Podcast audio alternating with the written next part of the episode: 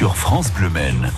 C'est 100% Le Mans FC. La chronique du Mans FC de ce mercredi regarde dans le rétroviseur. Oui, on se pose cette question. Que sont devenus les joueurs du Mans FC de la saison 2007-2008 C'était Maxime Bonhomé, l'âge d'or du club, avec une neuvième place en Ligue 1 et une demi-finale historique contre Lens en Coupe de la Ligue. Oui, et des joueurs dont on se souvient tous. Certains ont arrêté leur carrière d'ailleurs de footballeur.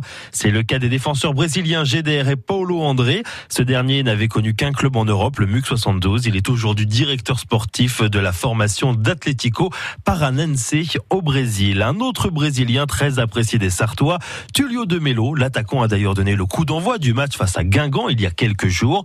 Il a arrêté lui sa carrière l'été dernier. Parmi les retraités, on retrouve également Marco Bacha qui a mis fin à sa carrière de footballeur en 2017 après six belles saisons à Lille. Le talentueux milieu ivoirien Romaré qui a lui arrêté le football en 2017 également.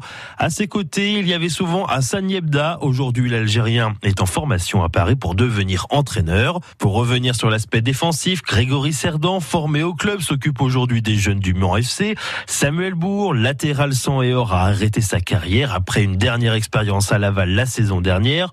Rodolphe Roche, la doublure de Johan Pelé, est maintenant entraîneur de l'équipe de Le Poinçonnet en Régional 3. Et enfin, Saber Benfrej, 5 matchs au Mans en 2007-2008, est en Tunisie en tant que directeur sportif d'un club de première division. Et certains joueurs continuent euh, de jouer encore aujourd'hui, mais à des niveaux inférieurs. C'est le cas d'Anthony Letalec. L'attaquant prometteur a quitté le monde pro cet hiver après un passage à Orléans. Il évolue aujourd'hui en National 2 à Annecy. Martin Douillard, 17 matchs, est l'une des révélations lors de l'exercice 2007-2008, est à Aurillac en N3. Une division en dessous, on retrouve Cyriac Louvion qui a accepté de rejoindre le projet d'Evian Tonon en R1. L'an passé, il évoluait aux côtés du Mans FC à Tours en National. En dehors de la France, on retrouve l'attaquant Mamadou Samassa qui n'a pas réussi la carrière qu'on lui promettait. Après un passage à Singapour, il est actuellement au Luxembourg. Modibo Maïga, lui, attend toujours un club après avoir quitté la Thaïlande l'été dernier. Au Maroc, en première division, on retrouve Brahim El Bahari. Et puis le chouchou des supporters du stade Léon Bollet, Daisuke Matsui, continue de jouer au Japon à 38 ans. Il évolue à Yokohama. Finalement, Maxime, peu de joueurs sont encore au très haut niveau aujourd'hui. On retrouve bien évidemment Johan Pelé, la doublure de Steve Mandanda à Marseille, mais aussi Mathieu Coutader qui joue la montée en Ligue 1 avec Ajaccio.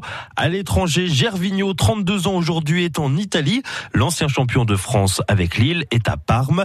Stéphane Cessignon évolue de son côté en Turquie. Et puis, on a une pensée pour un autre joueur parti trop vite, Clément Pinault, formé au club vainqueur de la Gambardella en 2004. Le défenseur est décédé en 2009 d'un malaise cardiaque. Comeback en 2007-2008 avec vous, Maxime. Merci Maxime. Revenons aujourd'hui avec ce rappel.